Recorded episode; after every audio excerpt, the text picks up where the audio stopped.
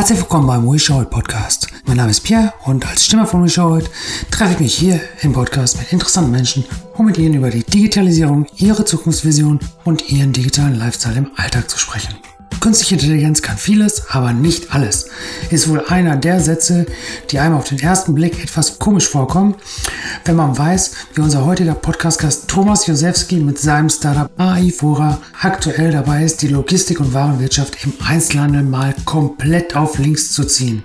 Wir sprechen über seine Software-as-a-Service-Lösung, ähm, die auf KI basiert, Kunden- und Umsatz- und Absatzdaten managt und dass äh, das keine schlechte Idee ist, zeigt äh, der aktuelle Invest von Capnemic Ventures. Zu viel will ich da noch nicht verraten, denn ihr sollt ja auch noch Spaß beim Hören haben. Ja, es wird eine kleine wilde Fahrt zwischen Handel, Tech, Lifestyle und Prozessen. So beschreibt er selber auch eigentlich sein Leben. Wir äh, wandern ab zu Glaubenssätzen, Mindsets, warum Leute und Unternehmer selbst oder auch seine Mitarbeiter brennen müssen für die Sache, welche Probleme er in Deutschland und in der Startup-Szene sieht und äh, vor allen Dingen, wie er auch äh, mit anderen Unternehmern seinen Beitrag zum Klimaschutz leistet.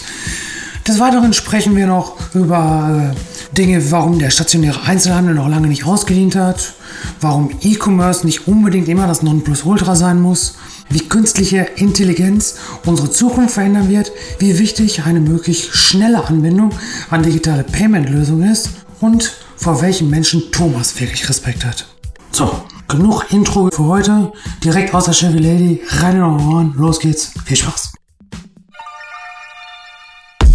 Der We Show It Podcast. Alles rund um digitalen Lifestyle, Business, Visionäre, Hidden Champs und Storytellern. You know it, we show it. Ja, hallo Thomas. Äh, schön, dass wir hier bei dir auf den Hof fahren durften heute mit unserer Chevy Lady. Ähm, dass du dir Zeit nehmen konntest, mit uns hier im Podcast zu sitzen. Ähm, es gibt immer welche, die äh, hören nicht die Intros, die fangen jetzt erst ganz knüppelhart an.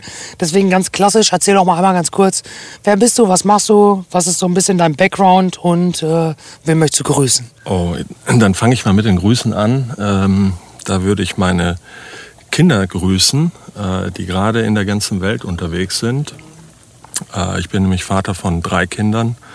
Äh, Sarah, die ist 22, ähm, die hat gerade äh, ihr Studium ähm, am, am Wickel und bereitet sich gerade auf den Urlaub vor. Mein Sohn ist in Ho Chi Minh Stadt, mit dem habe ich heute Morgen gechattet. Der tourt gerade mit einem Kumpel durch Asien und meine Kleine, die Ava, ähm, die ist im Reitercamp und wir fahren alle zusammen jetzt am Wochenende in Urlaub und darauf ähm, freue ich mich auch. Genau.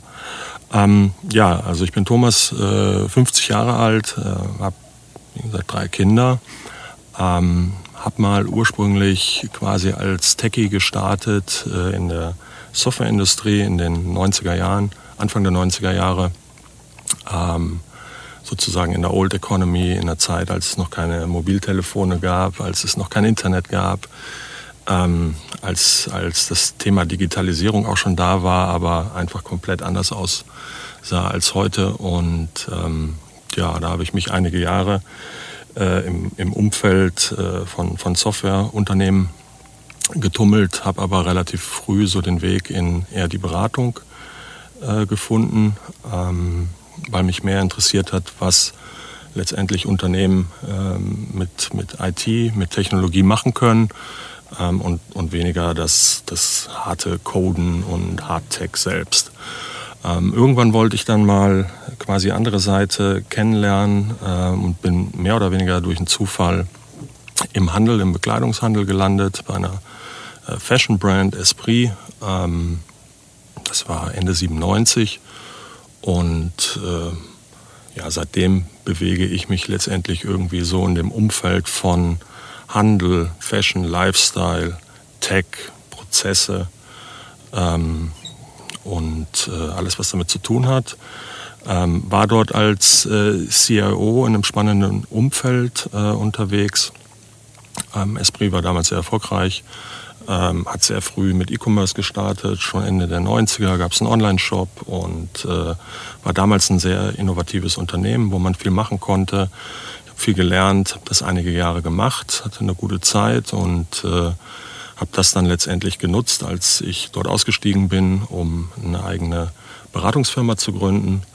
Ähm, und mit der habe ich viele Jahre mich immer so an der Schnittstelle zwischen äh, Geschäftsprozessen, Technologie und äh, organisatorischen Themen, Change-Themen etc. Äh, bewegt und war für Marken und Handelsunternehmen ähm, vorrangig in Europa unterwegs. Alles das, was man so kennt, wenn man in die High Streets geht. Ähm, genau. Und so im Zeitalter der Online-Pure-Player, als das Thema Digitalisierung immer stärker kam, als der Handel sich immer äh, schwerer getan hat, der klassische Handel gegen Companies wie Amazon, Zalando und Co. zu bestehen und keiner so richtig wusste, äh, wie er auf die Entwicklungen reagieren soll, haben wir uns in der Beratung auch intensiver mit diesen Themen auseinandergesetzt. Alles, was man da heute so bespricht, was so Hype ist, Big Data, AI ähm, etc. Und aus, aus, aus diesem Kontext heraus letztendlich die Idee für, für Aphora entstanden, ähm, wo wir gemerkt haben, okay, äh, man kann vielleicht noch eine bessere Beratung machen, indem man sich Daten nimmt und Daten analysiert und dann ja, ähm, noch bessere Insights generiert für Kunden, um auf der Basis sich zu optimieren. Aber eigentlich sind die meisten Unternehmen eher in einer Situation, wo sie ganz konkrete Lösungen brauchen, die ihnen schnell helfen, die wichtigsten Probleme zu adressieren äh, und im besten Fall schnell abzustellen. Ähm, genau, und vor, vor dem äh, Hintergrund ähm, habe ich dann irgendwann auch äh, David kennengelernt, mein Co-Founder. Ähm, der ist Tech by Heart, äh, der kommt äh, aus dem Bereich Data Science ähm, und der war oder ist letztendlich imstande, wirklich aus Daten ähm, etwas zu tun, ähm, gewisse Problemstellungen durch Lösungen zu adressieren. Und äh, so jemanden brauchst du letztendlich, wenn du dich mit solchen Themen beschäftigst. Und ähm, wir haben dann quasi zusammen diese Idee entwickelt, nachdem wir erste ähm, Beratungsprojekte zusammen gemacht haben und haben dann Anfang 2017 äh, gesagt, okay, wir bauen jetzt einfach was. Und äh, da hieß das Kind noch nicht Aphora. Ähm, es war einfach nur die Idee, dass wir ähm, in einer Welt, die dominiert ist von Plattformen, ähm, der Cloud etc., dass wir etwas Ähnliches schaffen, ähm, eine Lösung letztendlich, ähm, die für jeden äh, einfach zugänglich ist oder Lösungen, die für jeden, äh, für bla bla cut, äh, ähm, eine Plattform zu bauen, ähm, ähm, auf deren Basis wir äh, imstande sind, Kundendaten äh, zu nutzen ähm, und Lösungen zu entwickeln, bereitzustellen, die diese Daten anwenden ähm, und letztendlich das tun, was überall passiert, ähm, äh, die Automatisierung voranzutreiben. Ja, ähm, wenn man sich den Handel, aber auch andere Industrien anschaut, dann äh, ist es einfach so, dass äh, zunehmend die Maschine übernimmt und dass äh, die Maschine zunehmend auch quasi Entscheidungen trifft, ähm, klar auf Basis von ähm, Vorgaben, Einstellungen, Strategien, die Menschen gemacht haben. Aber wenn ich heute beispielsweise an eine Tankstelle fahre und tanke, dann sind die Benzinpreise von der Maschine gemacht, ähm, die sozusagen in Echtzeit jederzeit ähm, alle möglichen Faktoren berücksichtigen kann, um den bestmöglichen Preis äh, zu machen. Und das ist so ein bisschen die Grundidee dessen, was wir auf unserer Aphora-Plattform tun, Handelsprozesse zu automatisieren äh, mit der Hilfe von Daten, die typischerweise verfügbar sind. Die Unternehmen haben diese Daten in Form von ERP-Systemen, Warenwirtschaftssystemen, E-Commerce-Systemen etc. Und heutzutage kann man jede Menge Daten letztendlich auch beschaffen ob das Wetterdaten sind, ob das Eventdaten sind. Man kann Wettbewerbsdaten im Internet scrapen, man kann also quasi das, was man hat, anreichern, um äh, den Algorithmus oder die Maschine so gut wie möglich äh, zu füttern. Ähm, und auf der Basis dann letztendlich Entscheidungen zu treffen darüber, welches Produkt zu welcher Zeit an welchem Ort sein muss, ähm, äh, was, was ist der richtige Preis für die aktuelle lokale Nachfrage, für mein Produkt, für meine Marke, ähm, wie viel Ware muss ich einsetzen, ähm, unter Berücksichtigung, Berücksichtigung dessen, was ich mir auch leisten kann, ähm, ähm, damit ich mich letztendlich optimiere in Bezug auf Umsatz, Absatz, Marge etc. Und diese Dinge, glauben wir, glaube ich, äh, kann die Maschineaufsicht besser machen. Und überall da, wo es um, um Kreativität geht, um äh, im Fashion- und Lifestyle-Kontext zum Beispiel eben Produktdesign, Entwicklung neuer Kollektionen, Produkte, da, äh, da ist der Mensch, glaube ich, äh, nach wie vor gefragt. Und wenn es darum geht, den Kunden ein, ein emotionales Einkaufserlebnis zu bieten, ähm, einfach tolle Städten, wo man sich auch äh, begegnen kann, zu schaffen, ähm, dann braucht es dafür die Menschen und alles das, was im Hintergrund passiert, ähm, das werden halt zunehmend die Maschinen übernehmen und Bleiben wir mal bei den Menschen. Äh, ist schön, dass du schon so, so tief reingehst. Da kommen wir gleich noch ganz, äh, ganz hart, sag ich mal, nochmal drauf zurück. Ähm, mich interessiert am Anfang immer so ein bisschen, mh, hm, du hast ein sehr früh also wenn du sagst, du bist 50, du hast sehr früh diesen Tech-Hintergrund für dich geschaffen in einer Zeit, äh, wo es noch nicht so schnell voranging wie jetzt. Ähm, ich fange dann immer gerne ganz vorne an. Ähm, wie bist du denn da, sag ich jetzt mal, reingewachsen, groß geworden? Was haben dir da deine Eltern vielleicht sogar mitgegeben, dass du in so einen Bereich reinwächst? Oder war das äh, bewusst ganz konträr was anderes zu dem, was du vielleicht klassisch hättest lernen sollen? Also wie, wie, wie bist du da reingerutscht? Ja, das ist tatsächlich äh, ziemlich einfach, ähm, weil mein Vater selber sozusagen äh, Techie ist.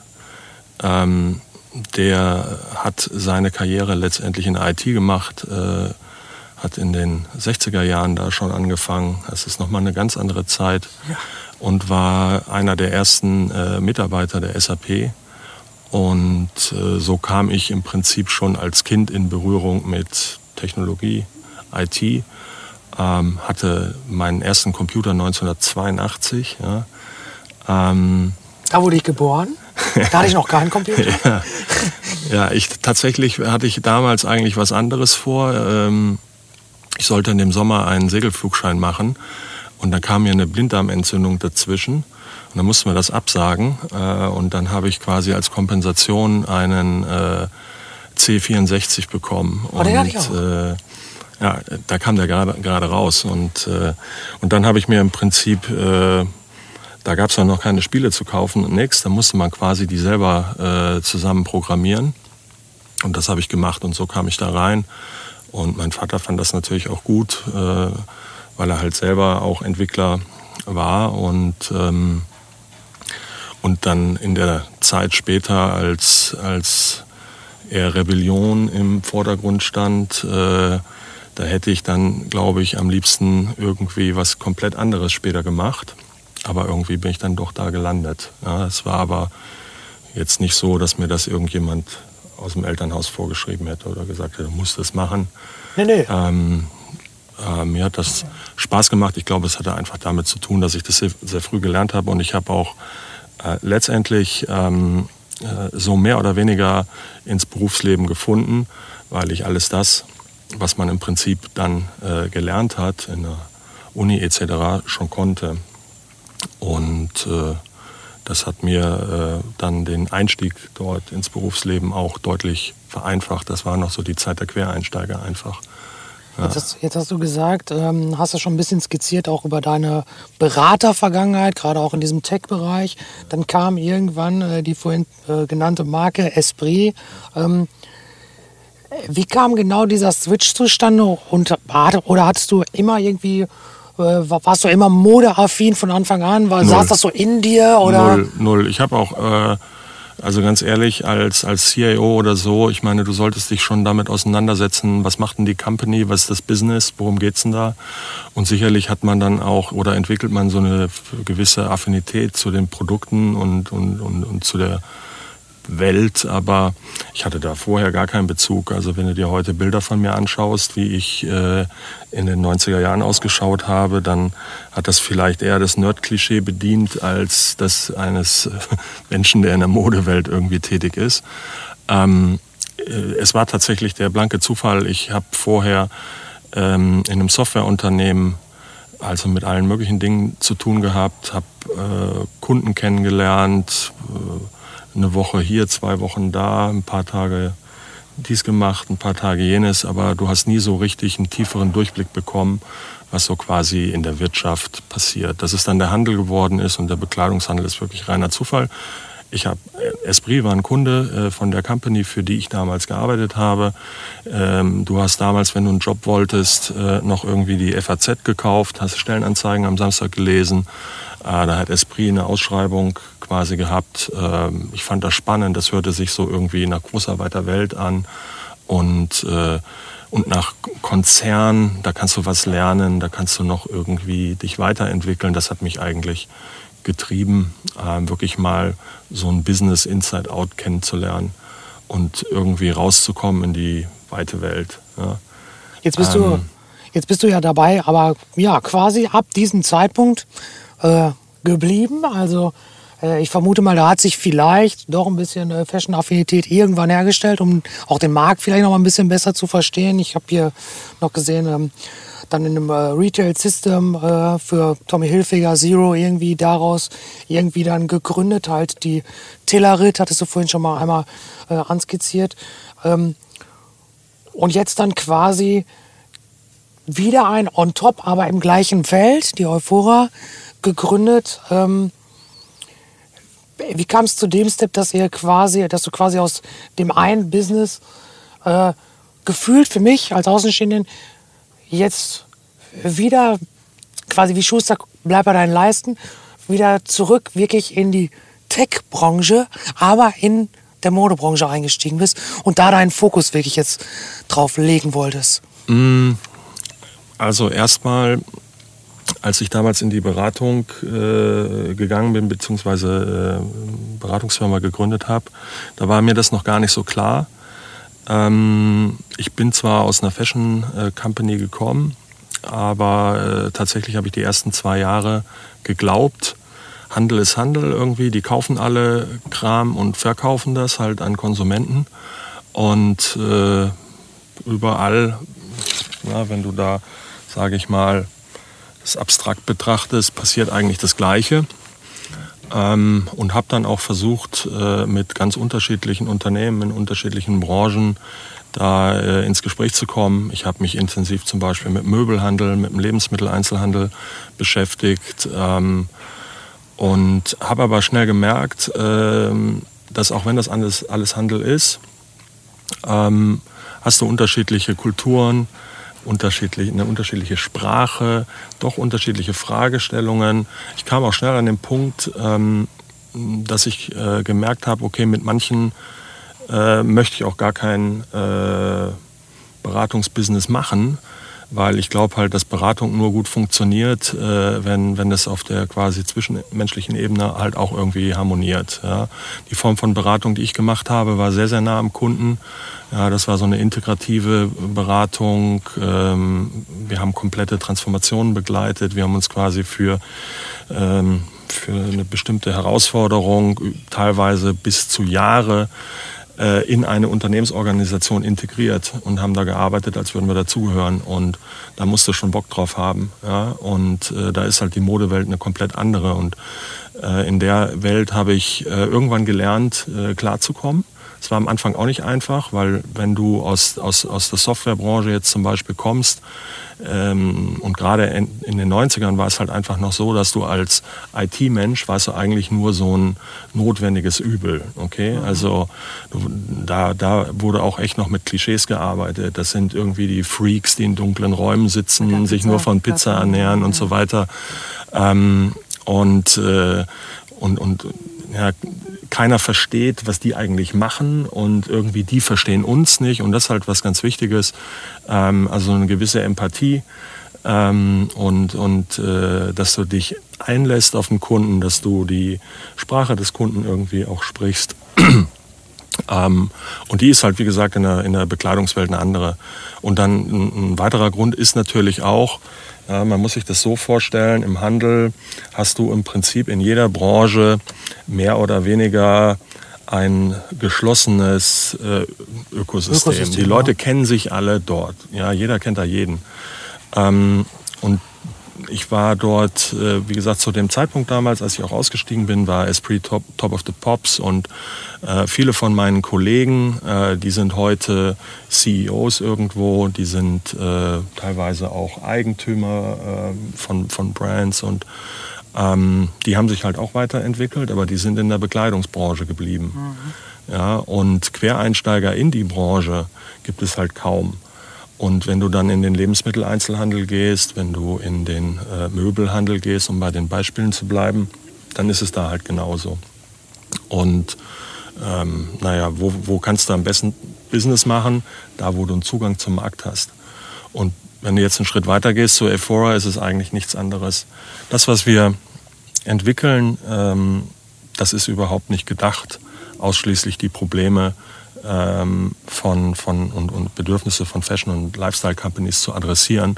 Wir starten da aber einfach. Ja, weil da seid ihr platziert, da bist du platziert, da ist dein Netzwerk und da hast du erstmal vor allen Dingen genau. den einfachsten Zugriff auf die Menschen, die das nutzen können. Ganz genau. genau. Na, aber wir reden jetzt auch schon, und das ist dann bei einer Product Company wiederum viel einfacher, ähm, äh, mit, mit, mit anderen Branchen.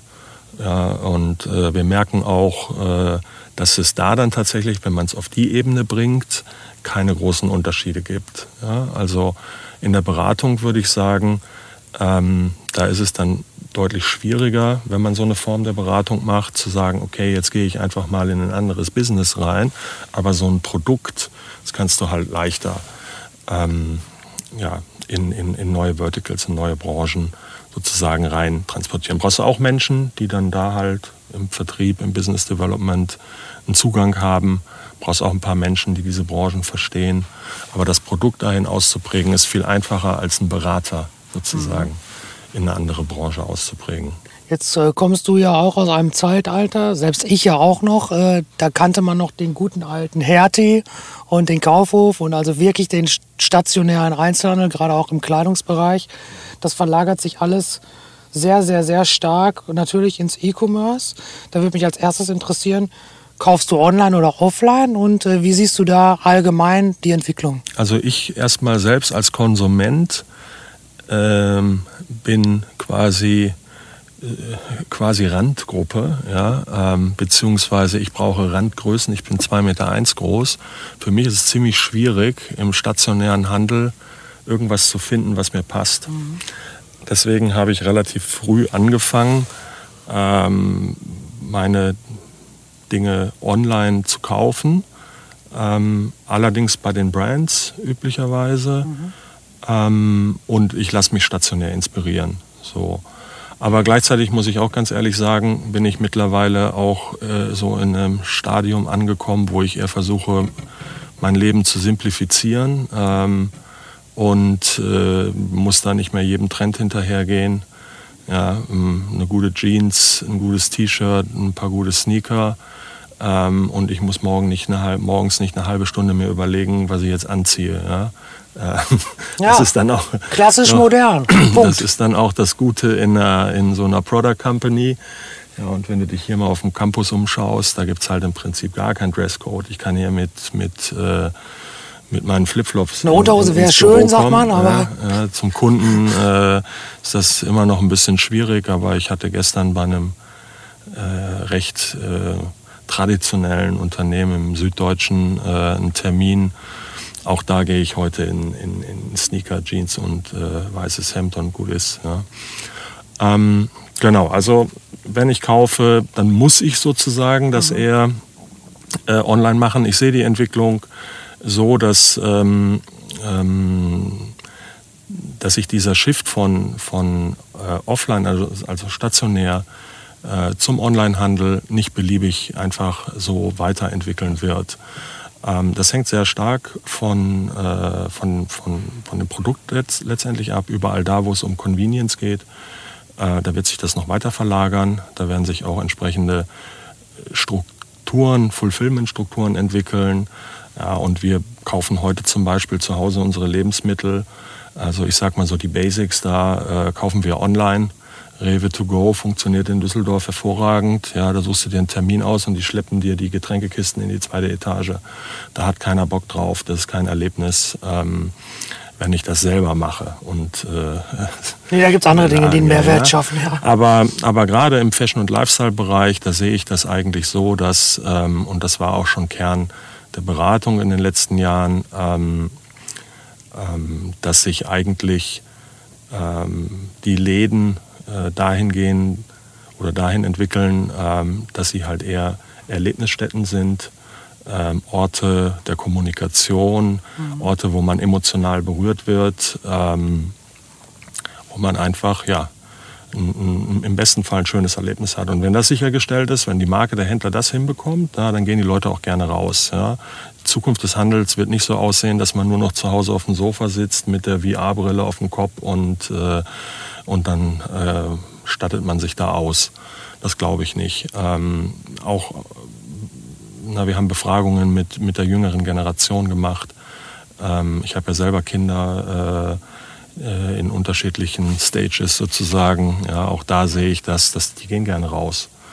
Ja, die haben da Bock drauf und äh, ich glaube also nicht daran, dass die Welt Zukunft, zukünftig nur noch aus Online-Pure-Playern besteht, und äh, selbst so ein Jack Ma von Alibaba hat mal vor kurzem gesagt, dass er davon ausgeht, dass es eher keine Online-Pure-Player mehr oder reinen E-Commerce in Zukunft gibt, weil auch da kann man ja sehen, ähm, ähm, oder gibt es entsprechende Entwicklungen, dass die anfangen, stationäre Konzepte Ich wollte gerade sagen, es gibt entwickeln. ja, was, was du davon äh, äh, hältst, beziehungsweise genau von diesem Trend, dass der große Online-Händler zumindest jetzt die Erlebnisstätte, das Anfassbare wieder schafft, äh, um teilweise natürlich gar nicht aus dem Store mitzunehmen, sondern sagt, komm hin, fass es an, bestelle es, ich liefere es dir nach Hause. Es hat ja wieder einen ganz anderen Kundennutzen auch.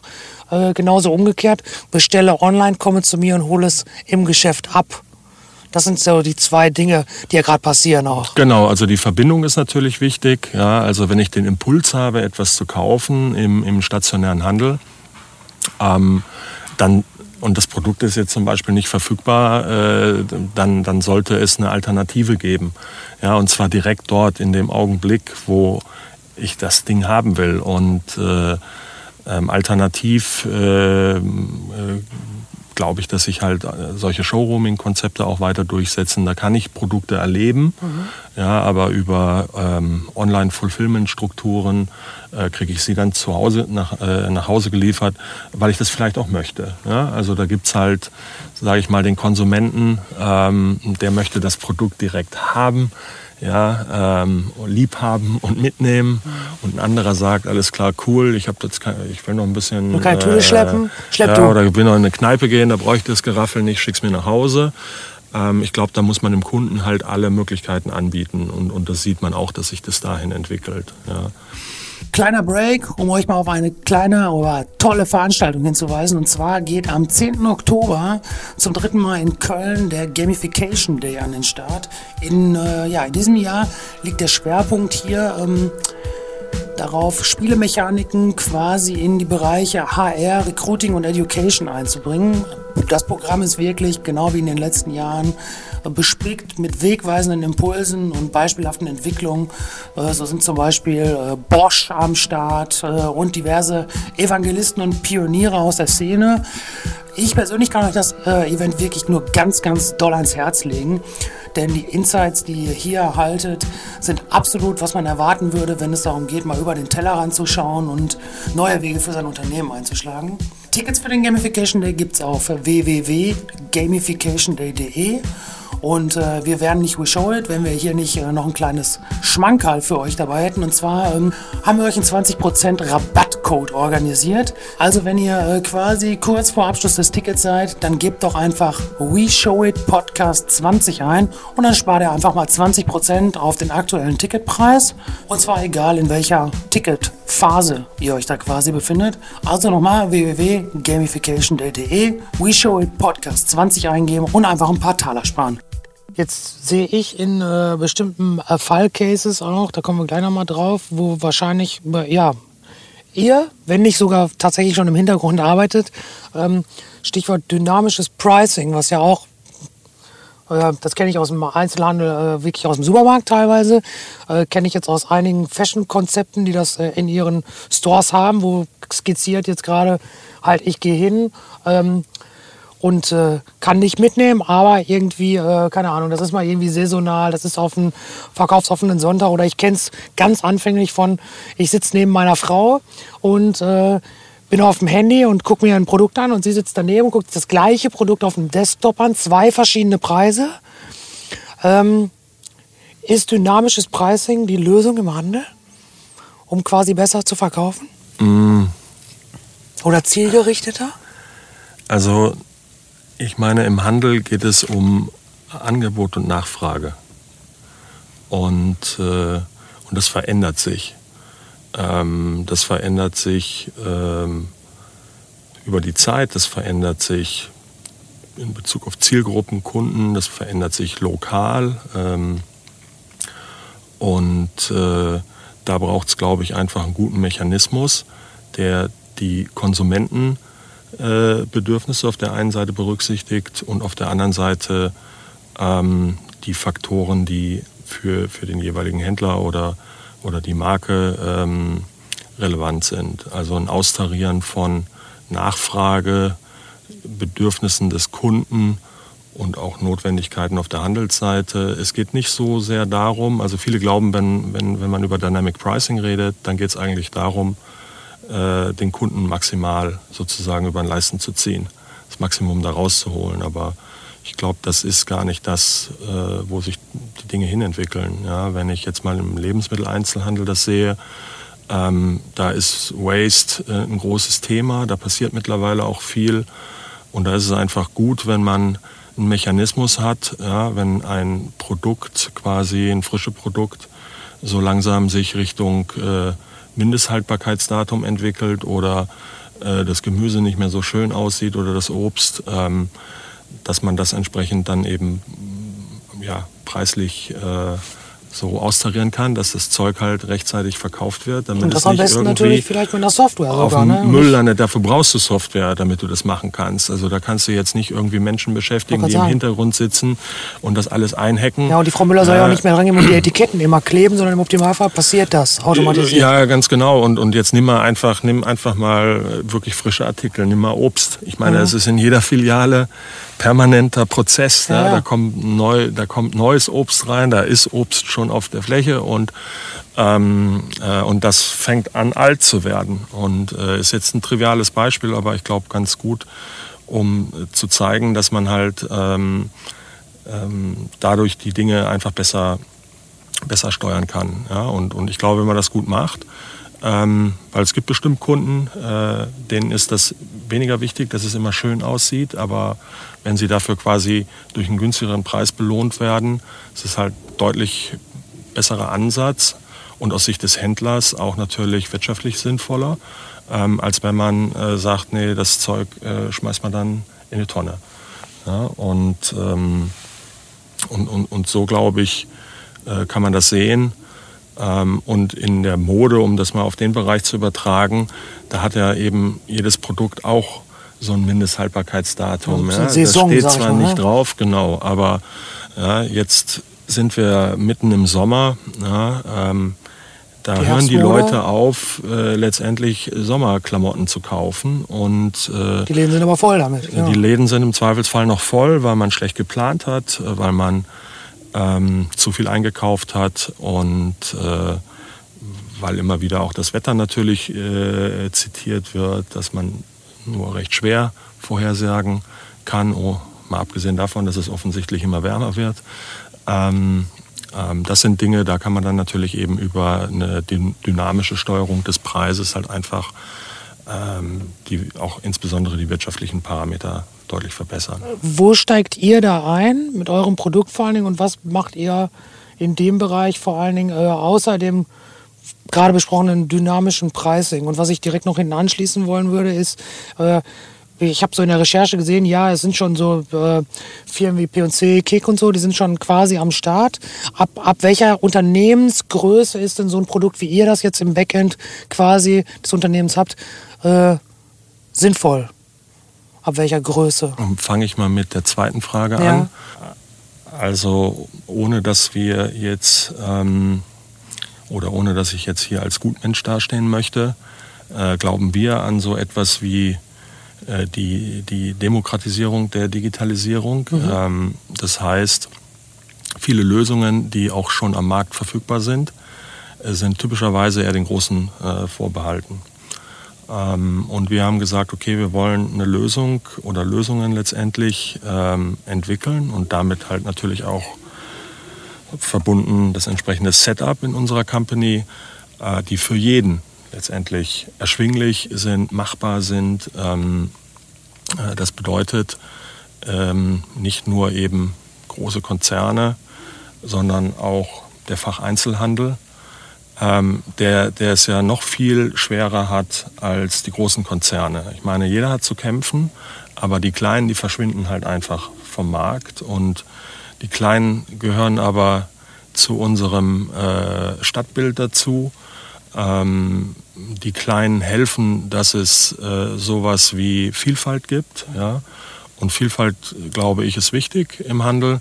Und wenn man sozusagen den Kleineren auch die Möglichkeit gibt, solche Lösungen zu nutzen, dann können sie vielleicht überleben oder äh, zumindest äh, ähm, können sie sich auf das fokussieren, was wirklich, äh, wo sie gut drin sind. Und das ist halt ein guter, vielleicht Local Hero, Lokalmatador zu sein, den lokalen Kunden ein tolles Einkaufserlebnis zu bieten und wir geben ihm Instrumente, dass er das wirtschaftlich besser machen kann. Ähm, das ist unsere äh, Grundidee und wir arbeiten tatsächlich aktuell auch ähm, mit einem großen deutschen Einkaufsverband ähm, an einem solchen äh, Modell, weil die dafür notwendige Technologie ist dann auch eine Kernkomponente unserer äh, Plattform, ähm, nämlich Data Sharing. Weil unsere Lösung, die kann ich ja jetzt, sagen wir mal, ich kann die ja für kleines Geld jedem äh, vermieten, ist ja Software as a Service. Ähm, das sind Subscription-Modelle. Ja, könnte ich ja jetzt sagen, hier, ich vermiete dir das für 1990. Ja. Ähm, aber dann ist natürlich die Frage, hast du überhaupt genug Daten? Ähm, ja, und hast du auch die Gerätschaft, um, um äh, da rausspielen zu können?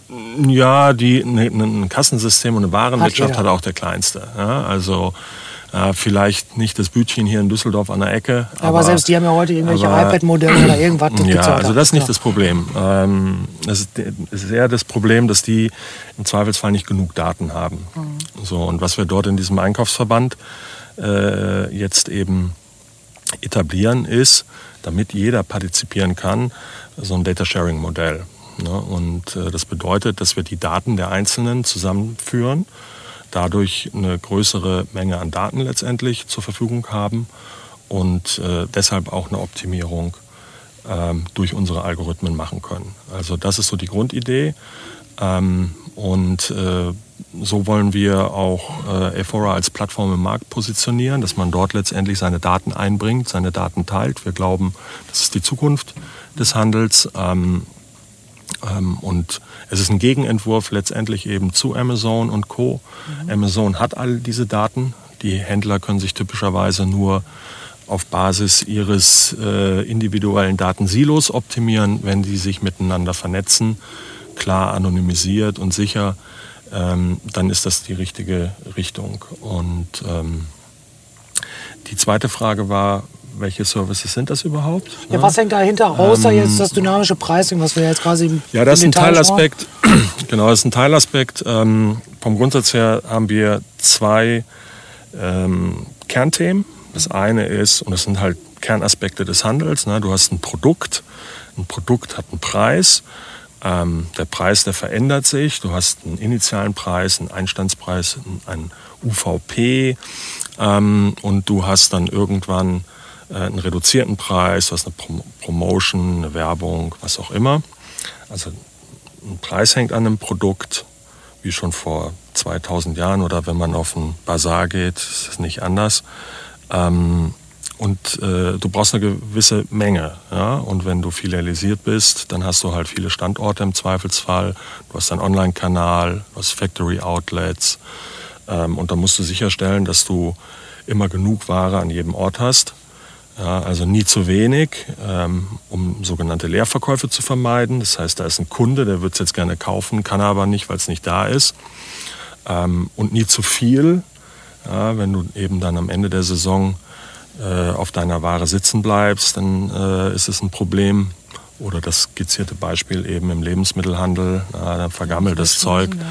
Ähm, und, und die beiden Dinge hängen eng zusammen, weil da geht es um, um, um Nachfrage. Ähm, der Preis beeinflusst die Nachfrage, aber die Nachfrage und der Wareneinsatz äh, wiederum beeinflussen äh, genauso den Preis. Und deshalb muss man das immer auch zusammen betrachten. Also haben wir verschiedene Services, die einmal dir helfen, den besten richtigen Preis für jedes Produkt an jedem Ort, in jedem Kanal, in dem du verkaufst, äh, zu setzen und immer sicherzustellen, dass genau die richtige Menge an Ware auch da ist. So, und das bieten wir eben auf der Plattform an und das ist modularisiert, sodass man im Prinzip sich genau die Module zusammen buchen kann, wie man sie braucht. Und die sind dann alle auch so miteinander integriert, dass man eben, ähm, ich mache mal ein einfaches Beispiel, ja, ähm, wir haben ein Modul für Preisreduzierungen und wir haben ein Modul für Warenumlagerungen. Und äh, wenn man jetzt eine Preisreduzierung macht, dann stellt man sich immer auch die Frage natürlich, äh, ist die jetzt wirklich notwendig? Ja, ähm, vom Timing her, von der von der Höhe oder habe ich vielleicht noch eine Alternative? Und eine Alternative könnte ja zum Beispiel sein zu sagen, okay, ähm, man verkauft es woanders nicht reduziert, weil da die Nachfrage noch größer ist. Ja, wenn wir ähm, uns mal Wetter anschauen, dann ist das äh, in der Regel so, dass in Norddeutschland der Herbst vielleicht früher anfängt, eine gewisse Nachfrage ähm, äh, Muster dann eher so regional sind und dann könnte man sich auch vorstellen, dass es sinnvoller ist, ähm, Produkte von A nach B zu bringen äh, und immer noch zum vollen Preis zu verkaufen, anstatt sie lokal zu reduzieren. Mhm. Genau. Das ist im Prinzip das, das, was wir tun. Und wir glauben halt, dass genau diese Prozesse und wie gesagt in anderen ähm, äh, Branchen, dann kann man das sehen, ähm, dass diese Prozesse halt in, in, in naher Zukunft mehr oder weniger vollautomatisiert vonstatten gehen. Und im Handel insbesondere auch im Bekleidungshandel ist das nach wie vor sehr, sehr manueller Prozess. Da wird mit Excel jongliert. Ja, und äh, wenn man sich aber die Komplexität dahinter anschaut, die Menge an Einflussfaktoren, die Nachfrage äh, beeinflussen, ähm, äh, dann kann die ein Mensch eigentlich gar nicht mehr bewerkstelligen. Ja, und schon gar nicht in der, ähm, in der Granularität, wie du es eigentlich bräuchtest. Genau, das kann die Maschine halt in Echtzeit irgendwie ähm, tun. Und, und dafür, dafür steht ja quasi so ein bisschen äh, ja, das äh, Eufora, Eufora schreibt man ja, Eufora. Eufora, ne? Äh, ja. Artificial Intelligence. Ähm, wenn man darüber spricht, also über KI, AI, whatever, ja. spricht man schnell äh, auch über solche Themen wie was darf das, bis wohin geht's muss sowas reguliert werden? Sind das Themen, die euch auch betreffen oder ist das in eurem Fall überhaupt gar kein Thema? Ähm, na, also Regulation ist schon ein Thema. Ähm, Datenschutz ist ein Thema, ist auch ein wichtiges Thema. Ähm, ich habe den Aspekt des Data Sharings angesprochen. Da kommen schnell Fragen auf. Wie sicher ist das denn? Ähm, spätestens dann, wenn man Konsumentendaten verarbeitet, ähm, äh, ist es umso wichtiger. Ähm, und die Frage nach äh, kartellrechtlichen Themen, Preisabsprachen etc., die kommt auch schnell auf. Aber wie gesagt, darum geht es ja gar nicht. Es geht nicht darum, dass man jetzt sozusagen auch äh, händlerübergreifend Preise vereinheitlicht. Ja, mhm. Das wäre dann sozusagen die Variante, wir gucken, dass wir den Kunden bestmöglich über den Tisch ziehen. Mhm. Ja, aber wir sagen, nee, jeder Händler ähm, an jedem Standort, an dem er vertreten ist, hat seine, ähm, seine Besonderheiten. Ähm, es gibt unterschiedliche äh, Begehrlichkeiten vielleicht. Ja, es gibt unterschiedliche ähm, Kunden auch. Ja, die Kunden in Düsseldorf sehen vielleicht anders aus als, als die Kunden ähm, irgendwo in, in einer ländlicheren Region. Und deshalb wird im Zweifelsfall ähm, ein und dasselbe Produkt an unterschiedlichen äh, Verkaufsorten unterschiedlich bepreist werden durch so einen Ansatz. Ja? Und das entspricht dann aber eher eben ähm, ähm, der, der Nachfrage. Und dann ist es eigentlich auch fair aus meiner Sicht, ja, wenn das dann genauso passiert.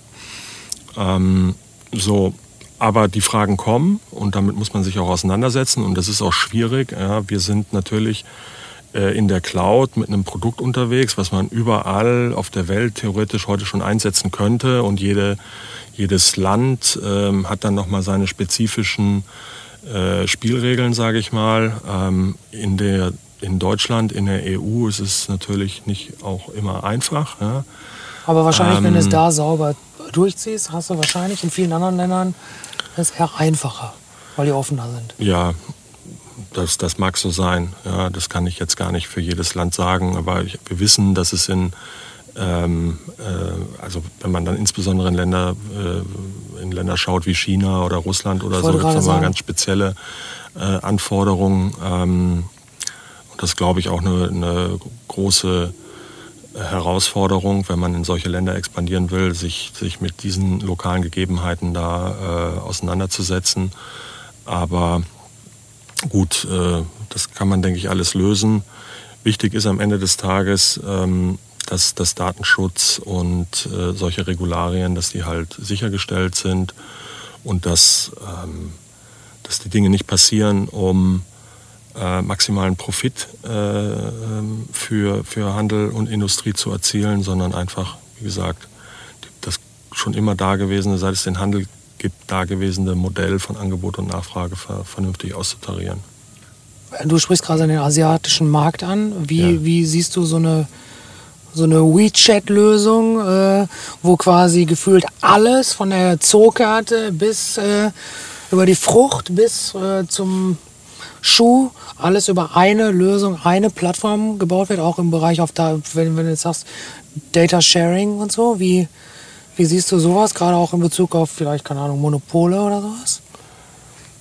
Also erstmal vom Grundsatz her finde ich, finde ich, das, äh, finde ich das gut, wenn man die Möglichkeit hat, es so einfach wie möglich zu bezahlen. Ja. Es ist letztendlich es ist meine Kohle und wenn du dir anschaust, wie äh, kompliziert das hier äh, nach wie vor mhm. ist, ähm, und da muss man aber auch ehrlich sagen, und das weiß ich jetzt auch aus meinem äh, Beratungshintergrund, da ist Deutschland halt auch also traditionell eher hinten dran. Wenn du da alleine mal in die skandinavischen Länder auch gehst, ja, ähm, da haben wir heute hier immer noch ein Thema überhaupt mit Kreditkartenakzeptanz. Da brauchen wir uns noch gar nicht über äh, WeChat, WePay und solche Dinge äh, äh, unterhalten. Auf der anderen Seite, wenn ich mir die Kids anschaue, die heute schon ihr Geld äh, mit, mit PayPal äh, transferieren, ja, die, zahl die zahlen äh, ihre Schulden bei ihren Kumpels mit PayPal, aber blöderweise in der Kneipe können sie es halt nicht tun. Ja. Und da fragt man sich eigentlich schon fast, warum eigentlich nicht? Ne? Ja, naja gut, Warum? Weil, weil weil Deutschland ein Bargeldland ist. Weil Deutschland ein Bargeldland ist, weil Deutschland auch in, in, in vielen Bereichen ein Land ist, das eher Probleme und weniger Chancen sieht, ja, wo das Glas eher halb leer als halb voll ist. Und äh, ja, viel Verschwörungstheorie ähm, und derlei Dinge. Auf der anderen Seite ist natürlich aber auch wichtig, ähm, dass, dass der Datenschutz natürlich sichergestellt ist. Ja? Und ich würde jetzt auch nicht wollen, ähm, dass wenn ich alles bei einem Payment Provider sozusagen abwickeln kann, äh, dass der meine Daten nutzt, ähm, um sie weiter zu verkaufen oder mit zum Beispiel zu verkaufen oder sonst was oder, äh, oder der, äh, die Daten stehen der Regierung zur Verfügung. Ja? Ähm, wobei Hat das einen Beigeschmack, sag ich mal. Zwei, wobei das im Zweifelsfall ja in den westlichen Ländern nicht anders ist. Ja? Also ähm, ja, die, die Amerikaner haben auch äh, Zugriff auf alle Daten von Amazon, Google und Co. Ja? Viele glauben, äh, wenn sie äh, solche Dienstleister nutzen, ähm, ist es nur wichtig, dass die ein Rechenzentrum in Frankfurt haben. Ja, aber das nützt dir alles nichts, ähm, weil im Zweifelsfall sind die Amerikaner berechtigt, auch auf die Daten in dem Frankfurter Rechenzentrum zuzugreifen. Ja. Ähm, aber da würde ich sagen, okay, das ist natürlich die eine Seite der Medaille, das muss sichergestellt sein und ich habe ehrlich gesagt, da bin ich nicht der Experte dafür zu sagen, wie man das am besten hinbekommt, aber aus Konsumentensicht würde ich sagen, go for it. Ja, also das will ich haben. Ich möchte es so einfach wie möglich haben.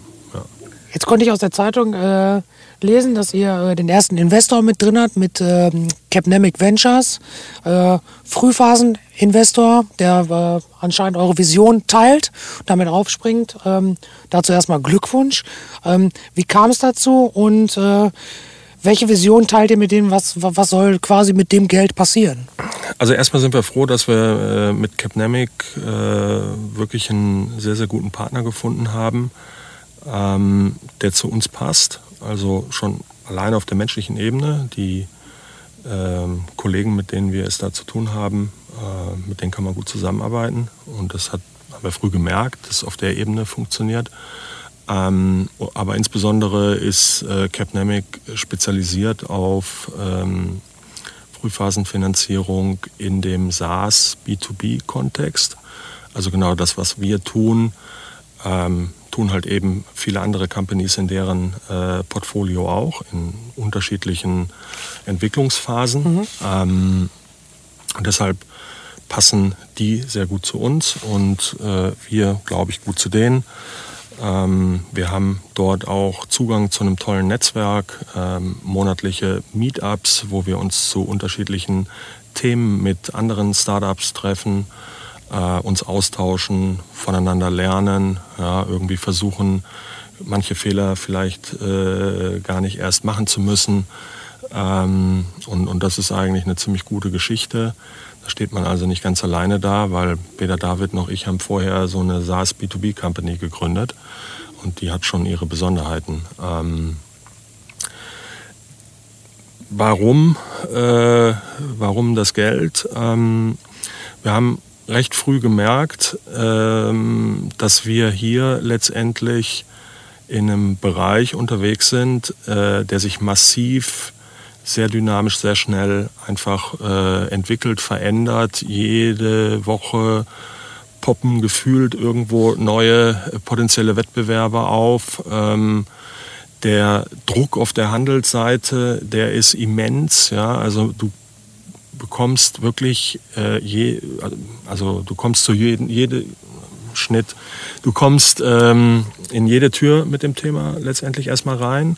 Alle haben das irgendwie auf der Agenda. Das nimmt auch noch ziemlich zu im Moment. Ähm, das heißt, du musst eigentlich relativ schnell wachsen. Ja? Und das kannst du aus eigenem Cashflow raus halt nicht so gut machen. Ja, ein hanseatischer Kaufmann würde das vielleicht so nicht tun. Aber wir müssen recht schnell einfach äh, die Firma auf äh, eine gewisse äh, Größenordnung bringen, äh, Markenbekanntheit, Reichweite etc. erhöhen. Und äh, ja, dafür brauchst du dann im Zweifelsfall externes Kapital. Ähm, auch wenn wir sehr früh Kunden gewinnen konnten, ähm, die letztendlich für, für ähm, Cashflow gesorgt haben, hat das nicht gereicht, um den Ansprüchen, sage ich mal, die wir da haben und die wir teilen mit unserem Investor und an die wir auch glauben, gerecht zu werden. So. Äh, mit drei Millionen haben wir eine ziemlich gute äh, Seed-Finanzierung hingelegt. Ja, gibt es auch nicht so oft, äh, meine ich, in Deutschland. Äh, und das Geld ist im Wesentlichen da, um in diesem Jahr äh, die Strukturen aufzubauen für ein skalierbares Produkt, einen skalierbaren Vertrieb ähm, eine Company, die imstande ist, äh, letztendlich dann auch dieses Wachstum hinzulegen. Ja. Und da sind wir dabei, das zu tun. Äh, wir haben dieses Jahr alleine jetzt äh, in den letzten drei bis vier Monaten die Belegschaft verdoppelt. Ähm, äh, wir haben jetzt gerade ein Entwicklungsteam in Vietnam aufgebaut ähm, und tun unheimlich viel, um uns sozusagen auf das zukünftige Wachstum vorzubereiten und das möglich zu machen. Ja. Jetzt bist du beim Thema Startups ja gelandet, Finanzierung und so. Bist, äh, bist du selber irgendwo außer deiner Bubble, sag ich jetzt mal, noch irgendwo äh, mit drin? Oder gibt es ein Feld, wenn du jetzt einen Wunsch frei hättest, wo du sagen musst, das würde mich mal interessieren, vielleicht sogar zu investieren irgendwie? Mm, also ich glaube, es gibt total viele äh, spannende Themen. Ich bin nicht so sehr getriggert durch äh, so what's the hottest shit, ja, wo mhm. ich jetzt irgendwie Geld verX-fachen kann. Ähm, deshalb wäre das für mich jetzt kein Treiber. Ähm, sonst hätte ich vielleicht äh, in, in ähm, solche Food-Geschichten investiert. Ähm, also alles, was so im EdTech-Bereich, also Education passiert, finde ich spannend. Klar, Blockchain und solche Geschichten. Ähm, also es gibt einige Dinge, die, die, die interessieren mich inhaltlich, mhm. aber ich bin weder irgendwo anders investiert, noch habe ich irgendwie vor, mich als Investor äh, zu betätigen. It's not my business. So. Jetzt, jetzt reden wir äh, gefühlt die, die ganze Zeit über, äh, finde ich persönlich, über eine sehr, sehr positiv äh, aufsteigende Story. Äh, Gab es mal einen Moment, äh, in deinem beruflichen Sein, ob es bei einer Firma als Angestellter war oder so, wo du, äh, wo du mal äh, gescheitert bist, wieder aufgestanden bist und daraus irgendwie was für das heutige klar mitgenommen hast? Klar, also immer wieder. Äh, mein ganzes Leben äh, war durchzogen von Fuck-Ups auch, ja, wie man so schön sagt. Ja, sag mal, ja. ja ähm, das fängt in der Pubertät im Zweifelsfall an. Habe ich auch schon mal gehört. Ja, ja ähm, ähm, äh, ich habe auch schon mal mit einem Kumpel, ähm, als ich gerade zur Schule raus bin, haben wir mal ein Ding gegründet. Ähm, mit dem habe ich mich in die Wolle gekriegt. Das hat dann quasi aus persönlichen Gründen nicht hingehauen. Ähm, ich habe ähm, also bevor ich sozusagen äh, selbstständig wurde und auf äh, auch in der Softwarebranche, äh, da war ich, ich hatte immer ein Problem, wenn es ähm, wenn es oder wenn die Zeit kam, wo man sich hätte verbiegen müssen. Mhm. Okay. Mhm. ich bin auch nicht ganz freiwillig damals bei Esprit ausgestiegen. Ja, mm, das war einfach so, dass äh, dort jemand äh, im Vorstand ähm, kaltgestellt wurde. Da war dann ein neuer Manager und da wusste ich in der ersten Sekunde, also das ist es nicht. Und äh, äh, es war die Zeit des großen Geldverdienens damals und trotzdem habe ich mich entschieden, was Neues zu starten, mhm. äh, weil das einfach nicht mein, meine Art ist. Ich, ich möchte meine Meinung sagen können. Ich, Authentizität ist mir wichtig, extrem wichtig und und wenn immer es solche Momente gab, wo es dann auf der menschlichen Ebene nicht hingehauen hat, dann kann es auch mal, na, ich bin auch mal gefeuert worden. Also es ist mir auch passiert. Ja? Und, äh, ähm, und das hat mich damals Mitte der 90er äh, erstmal total aus der Bahn geworfen, aber im Nachhinein war ich froh, dass ich das sozusagen habe darauf ankommen lassen. Ja? Ähm, ja, und auch in, in Ephora ist auch nicht immer alles einfach. Ja? Es gibt immer auch wieder Rückschläge. Ähm, und na, irgendwann sitzt du am Anfang da und machst irgendwie einen Businessplan und äh, stellst viele Hypothesen auf und so. Ähm, und merkst dann irgendwann, dass bestimmte Dinge halt nicht eben mal einfach so gehen. Ähm, so ein Wachstum, wie wir das äh, jetzt eine Zeit lang hingelegt haben, schmerzt halt auch. Ja, da sind plötzlich viele Kunden, äh, viele neue Mitarbeiter ähm, und Ähm, gleichzeitig mm, ist das Produkt größer geworden, komplexer. Ja, und dadurch steigt die Gesamtkomplexität. Dann hast du plötzlich Kunden, die sind nicht mehr so happy, weil die nicht mehr so gut betreut wurden. Ich sag mal, wie du noch die ersten Kunden betreuen ja. konntest. Ja, deine Organisation ist zwar größer geworden, aber in dem Bereich vielleicht nicht eben genug oder schnell genug neue Leute dazugekommen sind. Die neuen Leute brauchen ihre Zeit, bis sie sich zurechtgefunden haben, bis sie Fahrt aufnehmen und ähm, ja, überhaupt raffen, was wir da so jeden Tag machen. Ähm, und an so einem Punkt sind wir jetzt auch in den letzten Monaten äh, gewesen. Ja, wir kommen gerade da raus, ähm, dass sich Dinge wieder stabilisieren. Ähm, und, und da tut es auch mal an der einen oder anderen Ecke weh, ist aber alles wichtig. Ja, ich glaube halt einen gewissen Schmerz, manche Fehler muss man auch selber machen. Ja, es sollten keine äh, Kollateralschäden äh, entstehen, aber, aber manchmal muss man es am eigenen Leib spüren, ja, glaube, damit man wirklich nachhaltig eine Lehre daraus zieht. Ja. Ich wollte gerade sagen, man, theoretisch ähm, kann man sagen, steht auch alles schon im Internet, den Fehler muss ich nicht machen, aber ich finde das schön, wie du es gerade sagst. Äh, ja, das mag alles korrekt sein, dass das schon jeder, dass die Fehler schon viele gemacht haben, aber ihn selbst zu machen, äh, ist, glaube ich, ein anderes Learning danach. Ja, wenn, äh, also zu, zu, zu Freiheit gehört halt auch, dass man selber Entscheidungen trifft und, äh, und, und ich versuche auch meine Kinder möglichst frei zu erziehen ja, und, und möchte, dass sie gewisse äh, Erfahrungen halt selbst machen. Und das heißt halt auch, dass sie mal einen Baum hochklettern musst und auch vielleicht mal runterfällst. Also vielleicht guckst du, dass du dir nicht direkt alle Knochen brichst. Ja. Ähm, davor würde ich sicherlich abraten, aber, aber gewisse Erfahrungen sollen sie selbst machen, ähm, als dass ich versuche, sie vor allem zu bewahren. Und äh, so glaube ich, muss man sich selbst auch nicht versuchen, vor allem zu bewahren, weil dann kann man viele Erfahrungen auch nicht machen. Ähm, ja. Wer oder was inspiriert dich persönlich? Äh, die Frage kam ja eingangs schon. Ähm, also tatsächlich Menschen, die aus Überzeugung an eine Sache etwas tun, wo der kommerzielle Nutzen zum Beispiel Kohle, Kohle ist wichtig, aber wo, wo derlei Dinge nicht im Vordergrund stehen. Ne? Ähm, also wirklich Menschen, die eine Vision haben, die sich für, äh, für, für etwas äh, begeistern können und dafür kämpfen und Dinge in die Tat umsetzen. Ähm, und insbesondere, wenn das vielleicht eben Dinge sind, die nicht nur einem Eigennutz dienen. Ja? Ähm, wenn es um die Wirtschaftswelt geht, um das Business, dann glaube ich persönlich ohnehin daran, dass äh, Geld ein Abfallprodukt der Leistung ist. Ja, wenn du das in den Vordergrund stellst, glaube ich, dann bist du auf Dauer vielleicht nicht so erfolgreich, als wenn du einfach für eine Sache brennst und die richtig gut machst, äh, besser als jeder andere im besten Fall dann kommt der wirtschaftliche Erfolg, wenn das jetzt nicht gerade kompletter Nonsens ist, für den du da brennst, halt von alleine.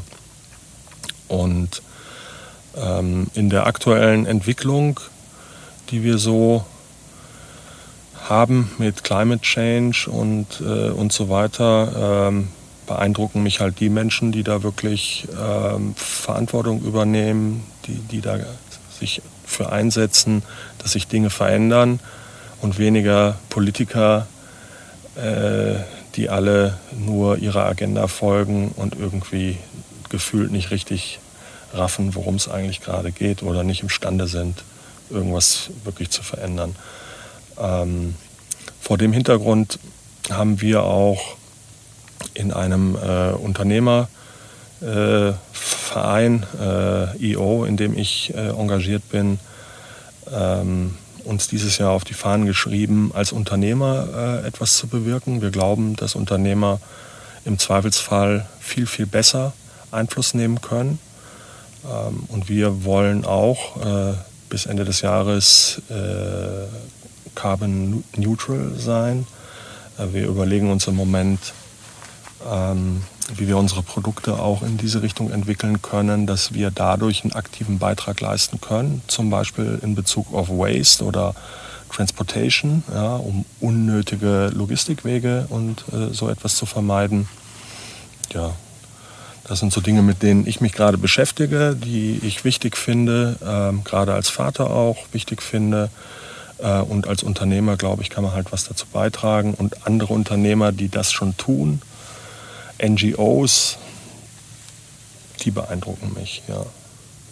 Jetzt hast du selber eine, äh, wie ich finde, spannende Agenda, die aktuell bei, äh, bei Fora steht. Was kommt denn danach? Habe ich keinen Plan. Habe ich keinen Plan. Also, ähm, das ist mein Ding. Äh, da brenne ich total für und ich war zum Glück schon immer so, dass ich mich für das, was ich getan habe, total begeistern konnte. Und wenn ich gemerkt habe, ich kann es nicht mehr, dann habe ich halt was anderes gemacht. Ähm, und äh, ich, also ich habe weder äh, den Plan für, für, für die Altersteilzeit oder für die Rente. Ähm, also ein absoluter Leben. Hier und Jetzt. Quasi. Ein absoluter Mensch im Hier und Jetzt. Absolut, ja, ja, ja. Also wenn ich nochmal äh, ins Berufsleben einsteigen ähm, würde, äh, dann würde ich vielleicht Koch werden. Ja? ja also tatsächlich äh, finde ich das, äh, ich koche total gerne und, äh, ähm, und das macht mir macht, ja, macht Spaß und äh, ist halt was komplett anderes, halt so irgendwie Handwerk. Ja? Ähm, finde ich ganz cool. Ähm, ich habe mal einen Unternehmer kennengelernt, ähm, der hat sich äh, im Alter ein Hotel gekauft mit einem Restaurant in Heidelberg, ähm, die Moltkenkur, das ist so oben unter, unterhalb des Heidelberger Schlosses. Und der hat dann da sozusagen im Alter so sein, äh, seinen Traum verwirklicht mhm. ja, und hat da so mitgemacht. Ja, der ist morgens auf den Markt gefahren und hat eingekauft und das, was der eingekauft hat, das hat dann quasi die Speisekarte bestimmt. Das könnte ich mir noch vorstellen, aber ansonsten habe ich da keine Pläne. Ne. Okay, handwerklich hört sich gut an. Und, äh, kommt quasi eine Frage, da sind wir schon fast am Ende. Ich habe noch so drei Fragen, die sind ungefähr immer gleich. Ähm, in einem sehr digital getriebenen Business, äh, always on, äh, gibt es ja wahrscheinlich Zeiten, da legst du mal alles weg und schaltest alles mal ab. Äh, was genau tust du dann, wenn alle Geräte aus sind? Und nimmst du dir vor allen Dingen diese Zeit? Also, das passiert leider zu selten. Ähm, wir fahren jetzt übermorgen nach Österreich, haben uns ein Haus im Nirgendwo äh, gemietet, ohne Fernseher und, und, und so. Äh, und da haben wir die Vereinbarung, ich musste das auch meiner Frau versprechen, äh, dass da sozusagen Digital Detox äh, stattfindet, was ich auch gut finde. Mhm. Ich erwische mich immer wieder dabei, ne, dass ich halt doch auf Smartphone gucke, äh, E-Mails checke und, und mich dann auch ärgere, ja, wenn ich was lese, was mich dann vielleicht auch noch emotional irgendwie gerade berührt. Ich sage, scheiße, wieso habe ich das jetzt gelesen? Ja, also ähm, ich glaube, da kann man sich viel von einer guten Urlaubsstimmung und äh, Entspannung nehmen, wenn man das nicht macht. Also das haben wir uns jetzt vorgenommen. Ich bin da nicht wirklich richtig gut drin. Ähm, ähm, aber es ist wichtig, das zu tun. Und äh, wir versuchen hier auch in der Company ähm, auch während des Tages uns auch immer wieder äh, Zeit zu nehmen, äh, wo jetzt nicht nur ähm, ähm, das Digitale im Vordergrund steht, sondern wo man einfach kommuniziert, wo man mhm. sich austauscht und äh, oder hier zusammen halt auch nach, nach der Arbeit eine gute Zeit hat, ja, einfach auf der Ratinger steht vom Füchschen und äh, ein bisschen miteinander quatscht, ohne dass man die ganze Zeit auf seinem Smartphone rumdaddelt. Ja. Wo du, wo du gerade äh, quasi abgerutscht bist, in, äh, dass ihr im Unternehmen auf sowas Wert legt, gibt es bei euch auch sowas, wie man manchmal von großen Companies hört, mit äh, um 18 Uhr werden keine E-Mails mehr weitergeleitet und so, damit die Leute quasi bewusst ihren Feierabend haben? Oder appelliert ihr da quasi an denjenigen, an seinen eigenen Verstand? Äh, ich würde mal sagen, letzteres. Ähm, ähm, also erstmal arbeiten wir hier ähm, selbstbestimmt und äh, möglichst autonom. Ja. Bei uns gibt es Vertrauensarbeitszeit, das heißt, niemand muss jetzt irgendwem erklären, warum er erst um 11 Uhr ins Büro kommt. Ähm, die Menschen äh, bei uns können auch zu Hause bleiben, wenn sie das besser finden an dem Tag und, äh, und jeder kann und, und, und, dadurch hast du natürlich auch eine Verschiebung. Ja? Wir haben halt auch Leute im Ausland und einer, der, die, der äh, eine Kollege, der sitzt jetzt gerade in Malaysia, nee, in Indonesien, Entschuldigung, also sechs Stunden äh, andere Zeitzone.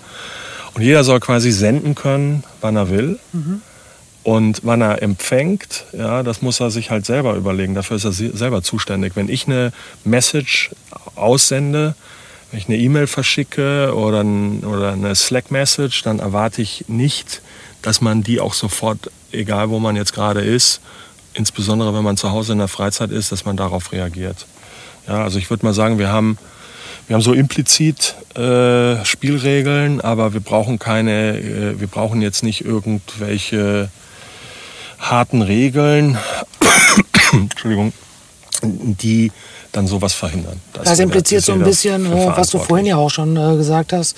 Äh, also ihr seid überhaupt nicht getrieben, oldschool Zeit gegen Geld zu tauschen, sondern ihr tauscht äh, gemeinsame Interessen und Ergebnisse quasi, genau. die ihr miteinander teilt und dann dem Kunden zur Verfügung stellt. Genau, das ist tatsächlich nicht so einfach, wenn du so äh, aus, aus meiner Generation kommst. Ja. ja.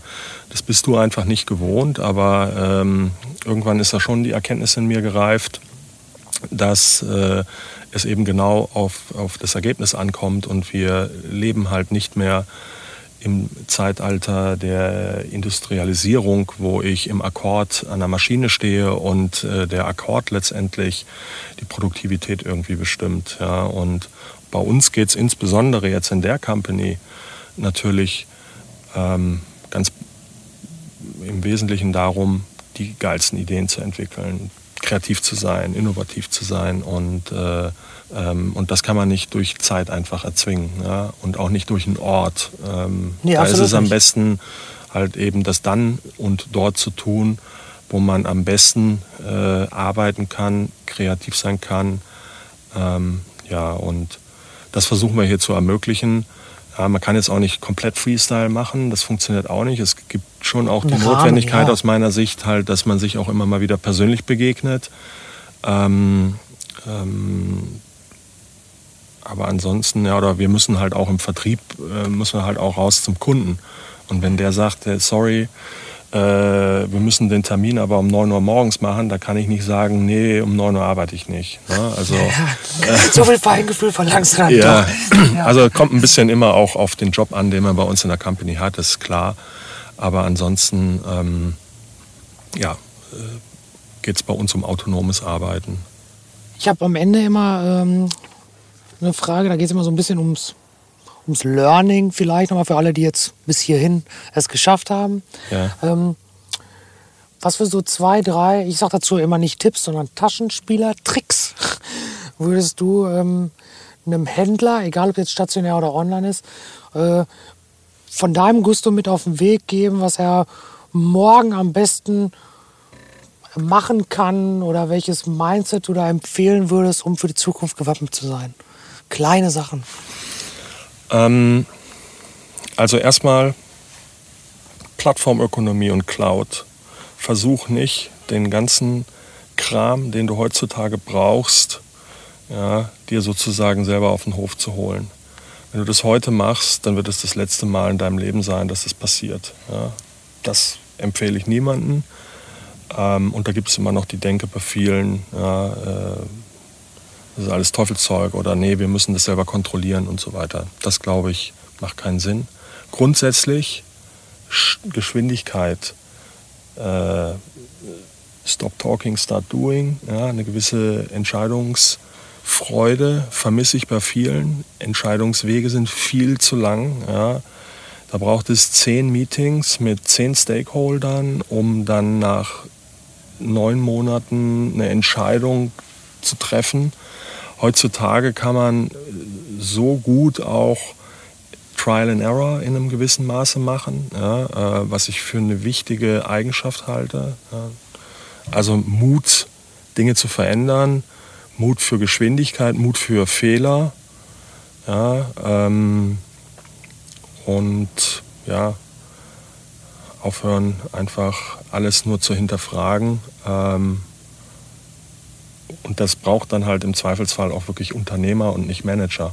Mhm. Ich glaube, das um, ist. Um, um solche äh, Entscheidungen einfach treffen zu können. Ja. Wir haben eine Frage, diesmal die gleiche, ganz am Ende. Und zwar, welche Frage hätte ich dir denn jetzt noch stellen sollen, die du total gerne beantwortet hättest? mm.